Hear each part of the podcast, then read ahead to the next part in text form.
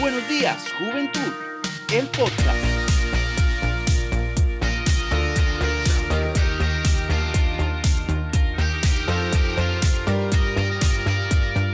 Buenos saludos a todos, bienvenidos de vuelta a un episodio más de Buenos días, Juventud, el podcast. Hoy tenemos una invitada muy especial con un tema muy especial. El tema de hoy se llama la relación con nuestro niño interior.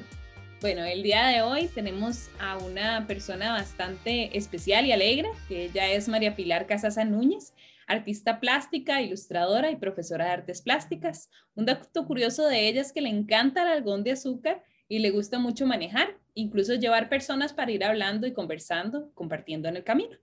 Entonces, de verdad, esto es una super introducción para un tema muy bonito que después ahora les va a hablar más adelante. Y Además de eso, tenemos una invitada muy especial, que es la mamá de María Pilar Casasa, que ahorita nos va a decir cómo le gusta que le digan, em, que es doña Gaby Núñez. Entonces, por aquello que vean intervenciones de esa invitada especial o las, escuchen, porque no nos están viendo, ¿verdad? Entonces, em, bueno, básicamente le doy el pase a Pili para que ella se presente y nos cuente cómo era ella de pequeña, ¿Qué, quién era Pili de niña. Bueno, muchas gracias por invitarme y por invitarnos y por recibirnos, ¿verdad? Siempre es muy bonito sentirse recibido y sentirse esperado, ¿verdad? Eh, me encanta el, post, el podcast, la idea, eh, y me parece muy chiva para poder llegarle a mucha gente, ¿verdad? A mí me encanta oír cosas en, en las presas, entonces creo que los podcasts son una muy, muy buena idea. Eh, ¿Cómo era yo de niña? Vieran que en realidad yo era como una niña muy feliz. me gustaba mucho, mucho, siempre me ha gustado mucho pintar, pero siempre me gustaba mucho jugar, brincar, bailar. Me subía en todo, ¿verdad? Y tengo una hermana mayor, entonces siempre jugaba mucho con mi hermana y siempre estábamos viendo qué inventábamos. Cuando yo estaba chiquitita, mi abuelita me cuidaba porque mi mamá siempre tenía que trabajar. Entonces mi abuelita siempre estaba inventando qué hacer, ¿verdad? Cosíamos, pintábamos, eh, hacíamos eh, comida, hacíamos galletas, hacíamos postres, hacíamos bizcochos, eh, sembrábamos matas, yo pasaba clavando cosas en el patio, ¿verdad? Siempre había un montón de cosas que hacer. Y me, siempre he sido como muy, no sé, siempre me, siempre me ha gustado la gente, entonces también me gustaba jugar con primos, con, con mi hermana, con unas vecinitas chiquititas que están cerca de la casa, entonces siempre es como, como que era como muy activa, ¿verdad? Y doña Gaby dice que yo cantaba en los buses. ¿Cómo es eso, doña Gaby? Cuéntenos. Cuando nos subíamos en, el, en ese tiempo nosotros no teníamos carro. Entonces nosotros siempre hemos vivido aquí en Curriabat. Entonces apenas nos montábamos en el bus de Zapote Curriabat, Pili empezaba a cantar y todo el mundo la volvía a ver en el bus.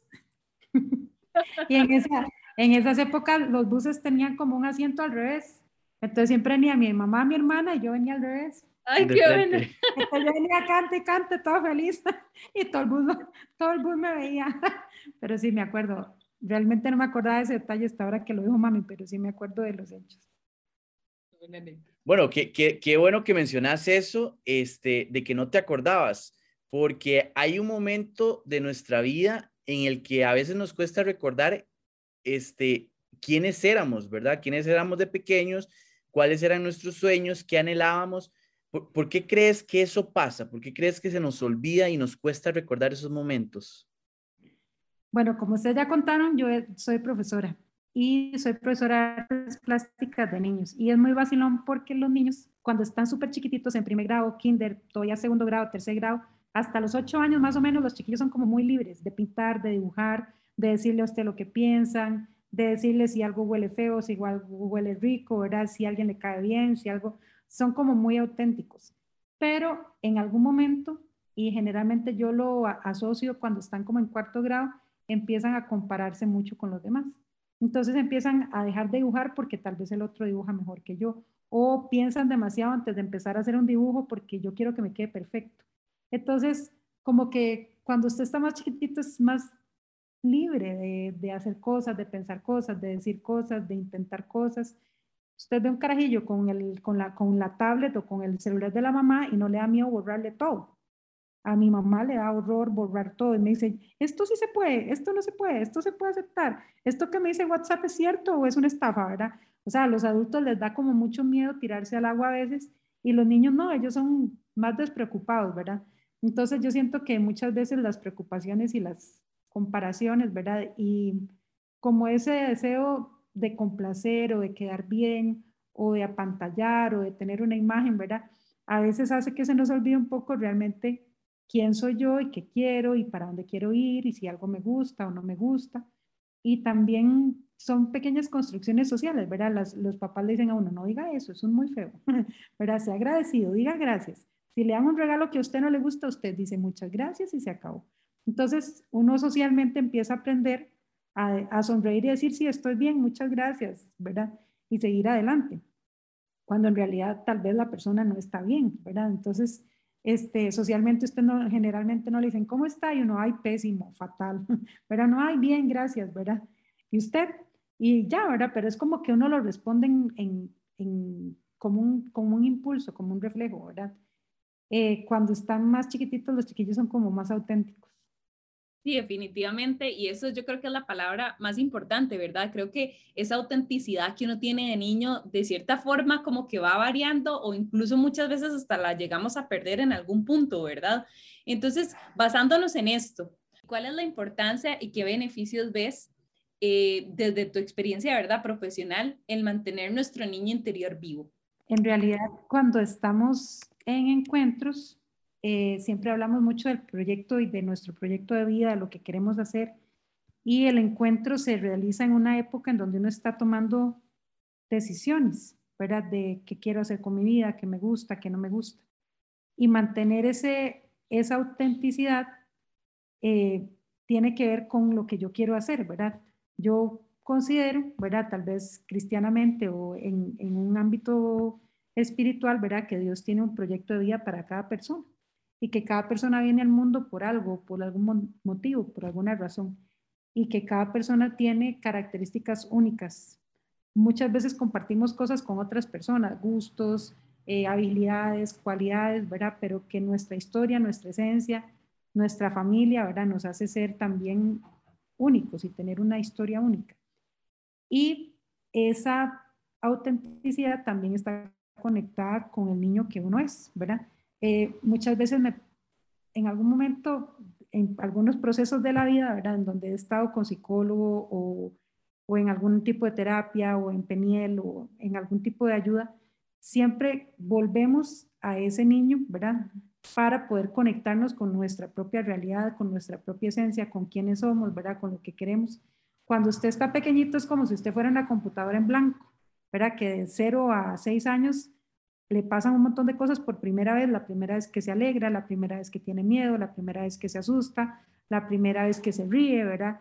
Y muchas veces en nuestra vida seguimos repitiendo esos patrones que hemos aprendido pequeñitos. Entonces, cuando son patrones saludables, es muy bueno volver a recurrir a esos, a esos recuerdos o a esa esencia, ¿verdad? Y cuando son patrones que no son saludables, ahí, ahí está nuestro adulto para hacerse cargo de ese niño interior, ¿verdad? Que hay que ir sanando también, ¿verdad? Porque vienen dos, como las dos cosas paralelas, ¿verdad? Viene lo bueno y viene lo malo.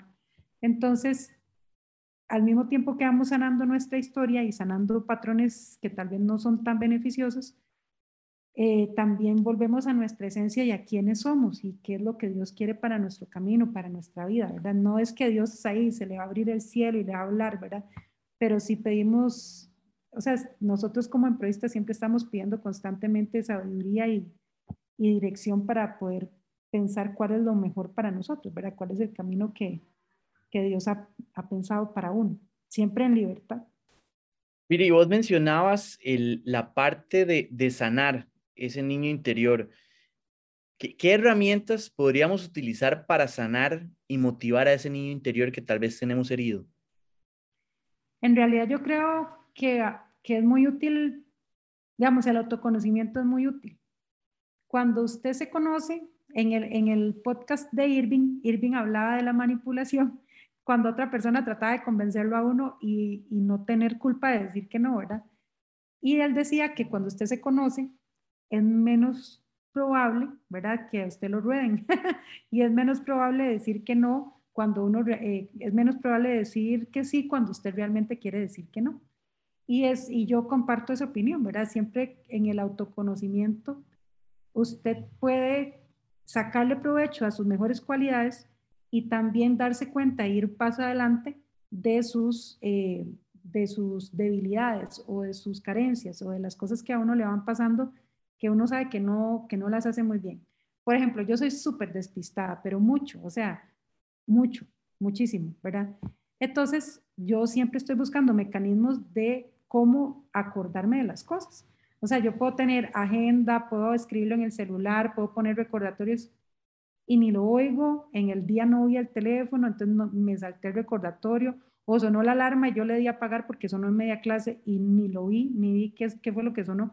Entonces me pasan esas cosas, ¿verdad? Y yo me conozco y yo sé que soy despistada. Entonces cuando alguien me pide un favor, yo le digo, digamos, no sé, hoy me pidieron que les ayudara con alguna información, va a, ser, va a sonar un reloj, este, que les ayudara con algo. Y yo le dije, vea, yo tengo buenas intenciones, pero mala, mala memoria. Entonces, no importa, recuérdeme, yo no me voy a enojar ni resentir de que usted me lo vuelva a repetir, ¿verdad?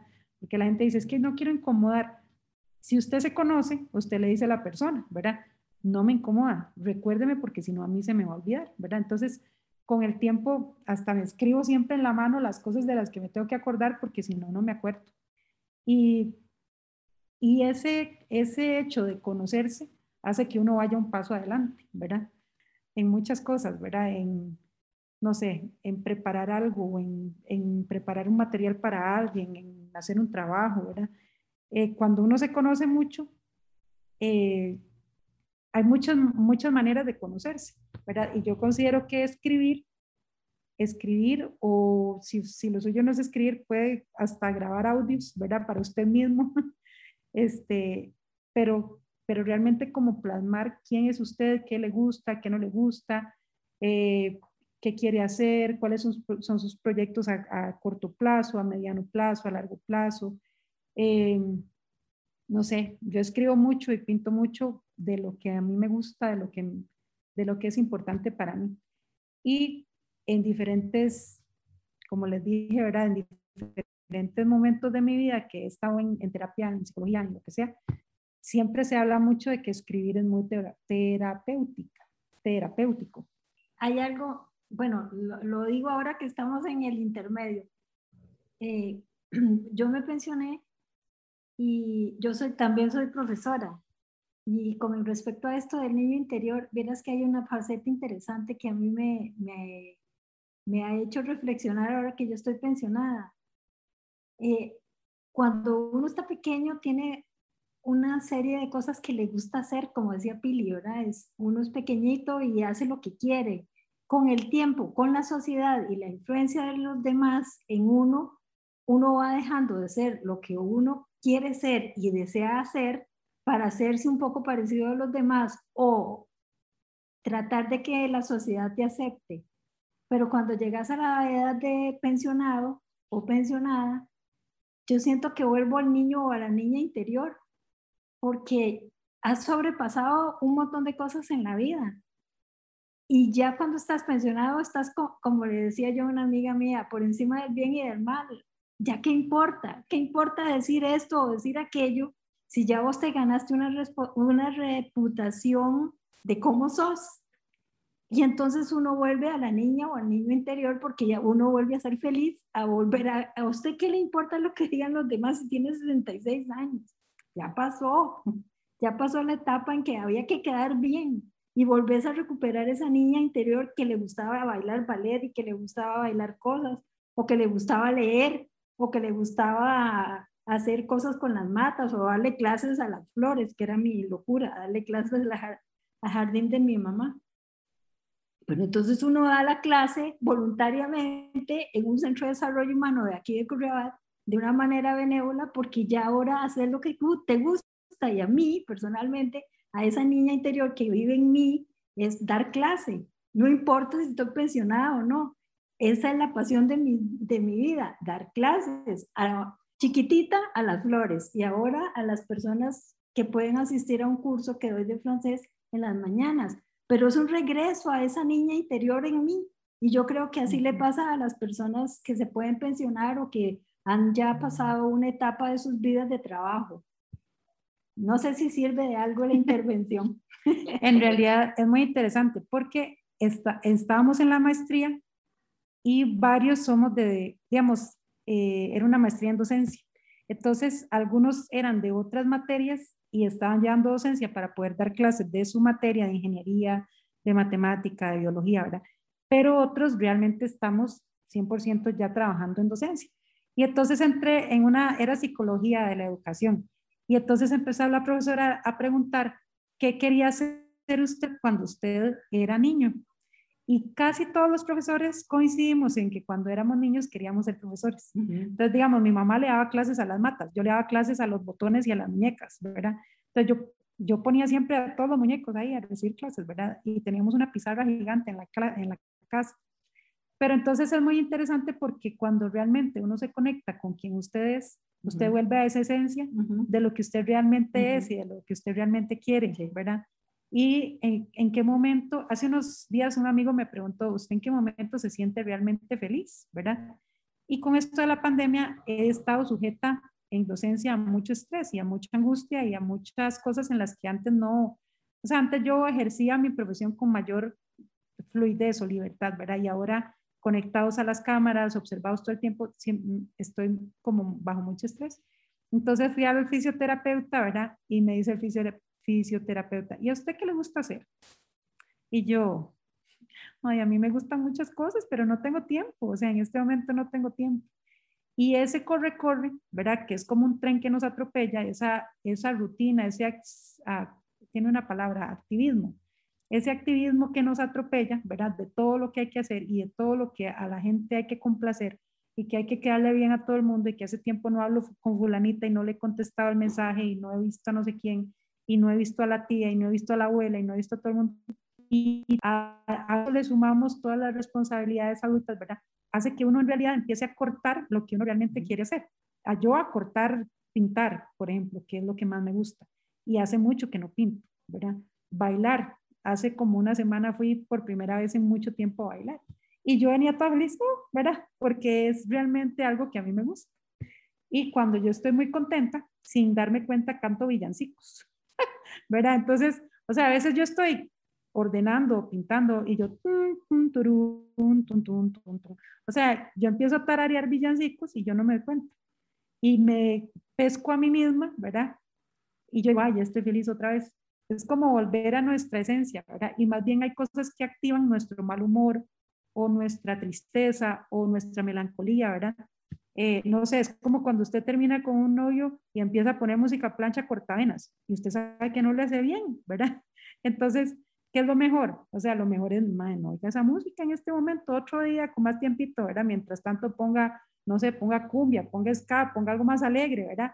pero no se revuelque en la autocompasión, o sea, busque vida y busque otra cosa que hacer, distráigase, salga con los amigos, ahora que ya estamos un poquitito más relajados con la pandemia, que ya estamos vacunados, encuéntrese responsablemente con otras personas, ¿verdad?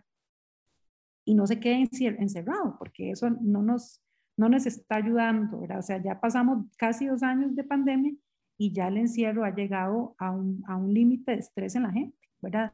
sobre todo en las personas mayores, ¿verdad? Nosotros como más jovencillos todavía estamos ahí más arriesgados, pero digamos a mi mamá, a mis tías, a mis abuelas, a mis abuelos, ¿verdad? Eh, bisabuelos, ahorita de todo, ¿verdad? La gente mayor se siente muy solos y muy, muy aislados, ¿verdad? Y parte de volver al niño interior también es encontrarse con los amigos, ¿verdad? Yo disfruto mucho, obviamente hay gente introvertida que no disfruta tanto de encontrarse con la gente, pero yo que soy extrovertida y a mí me llena de energía encontrarme con otras personas, ese encuentro y ese, y ese compartir, ¿verdad? A mí me llena de energía, ¿verdad? Y eh, es parte también de mi, de mi esencia, ¿verdad?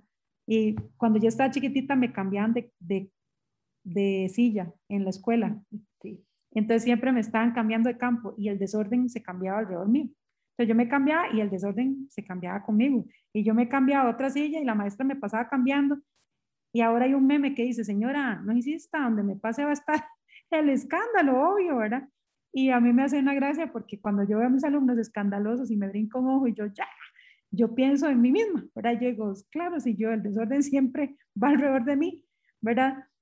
Porque es mi esencia, ¿verdad? Y me parece que cada persona tiene su propia forma auténtica de ser y que Dios nos va dando como pequeñas luces o pequeñas pistas de quién es usted a la sombra de la niña o del niño que usted fue.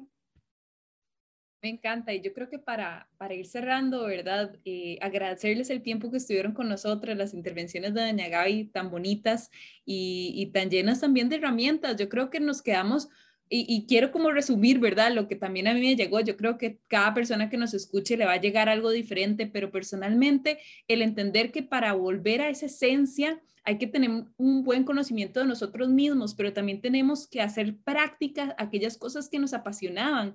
Como decían ustedes ahorita, ¿verdad? Le daba clases a las flores, le daba clases a, las, a los peluches. ¿Qué hacíamos nosotros de niños que nos hacía realmente sentirnos felices auténticos, ¿verdad? Y tal vez empezar a practicarlo de nuevo, aunque sea saltar la suiza, el chilillo, ¿verdad? Eh, lo que de verdad nos conecta con nosotros. Entonces, para mí eso es una también de las herramientas muy valiosas que ustedes nos dejan el día de hoy y creo que para invitar también a las personas que nos escuchen a que sea el momento que nos estén escuchando, recuerden esos, esos, esas prácticas que hacían y, y las repitan. Yo creo que si está dentro de las posibilidades que las hagan porque nos hacen sentir cada día más conectados con nosotros. a veces, a veces tenemos como, como adultos o cuando ya estamos más grandes, adolescentes, tenemos como una necesidad de complacer, de tener aceptación.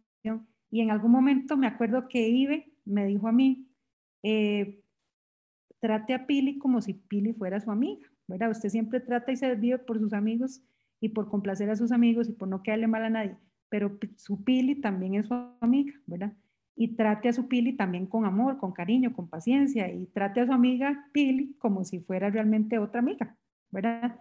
Y pienso que tenemos que empezar a sacar tiempo para, para también lo que nos gusta, ¿verdad? Yo sé que es difícil, o sea, que es difícil sacar el tiempo, pero, digamos, yo veo a los hombres del MOE cuando me jenguean, que se sienten realmente muy felices, o cuando salen a andar en bici, ahora que hay un montón de gente que anda en bici o que salen a correr, ¿verdad? Yo pienso mucho en, o sea, yo me imagino que ellos chiquititos debían disfrutar esas cosas también, ¿verdad?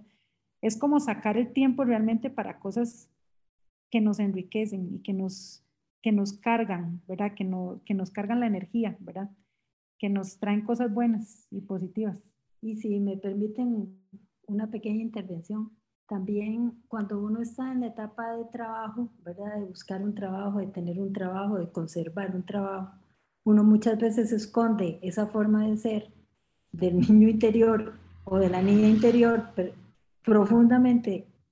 Es mejor esconderla porque si no podemos perder el trabajo. Entonces, aprender a tener límites. ¿Hasta dónde puedo yo sacrificar por razones laborales por razones económicas, por razones sociales, a mi niña interior, ¿hasta dónde? Hay que poner un límite y ser racional para no perderlo, para no dejar el niño interior profundamente interno.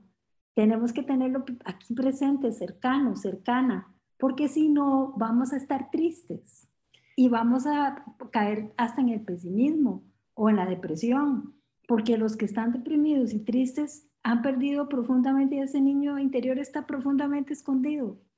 Por eso es que se entristecen, porque ya no son lo que eran. Entonces hay que también tener límite de dejar a ese niño y a esa niña interior vivir y existir y coexistir a pesar de las relaciones sociales que el ser humano tiene que tener en esta vida de sociedad, ¿verdad? Sí. Nos llevamos, nos llevamos un mensaje bastante amplio, bastante profundo Em, creo, creo que expandimos más allá de lo que queríamos cubrir y yo me voy como con bastante información para trabajar yo a nivel personal y no me puedo imaginar lo que va a pensar la gente cuando escuche esto, ¿verdad? Como, como realmente cuestionar y repensar cuál es, cuál es su, su estado en este momento, qué quiere hacer, qué no quiere hacer, si queremos volver a ese niño interior y, y qué cosas hay que sanar, ¿verdad? Que también es muy importante. Pero, doña Gaby, Pili, muchísimas gracias por compartir con nosotros el día de hoy, por compartir este ratito. No, no. dejarme meterme involuntariamente en la conversación. no, a ustedes, a ustedes y bienvenidas siempre cuando, cuando quieran compartir con nosotros de, de nuevo en, en, en, alguno de los episodios del podcast. Eh, Muchas pues, gracias. gracias por invitarnos y con respecto a, a, lo de sanar, ¿verdad? También el adulto es responsable ahora de su niño. El adulto no, no le puede seguir echando la culpa a los papás, a los abuelitos y a todo el mundo. Si usted es adulto, sane también lo que tenga que sanar de su familia, corte cosas que ya no quiere seguir repitiendo, rompa patrones y anímese y atrévase. Hay muchas herramientas, hay muchas personas que pueden ayudar y si no, puede comentar conmigo. Eh, o sea, yo estoy abierta a hablar con el que ocupe hablar en algún momento de, de procesos de sanidad interior para niño, ¿verdad? Eso también a mí me ha servido para, para tener un poco más de equilibrio. Perfecto, muchísimas gracias, Pili. Gracias. Yo los Muchas gracias. Amén. Y muchas gracias a ustedes también por escucharnos. Eh, acompáñenos en el siguiente episodio. Más adelante les comentaremos de qué se trata y pues nos estamos viendo. Esto fue Buenos días, Juventud, el podcast. Nos vemos en el siguiente episodio.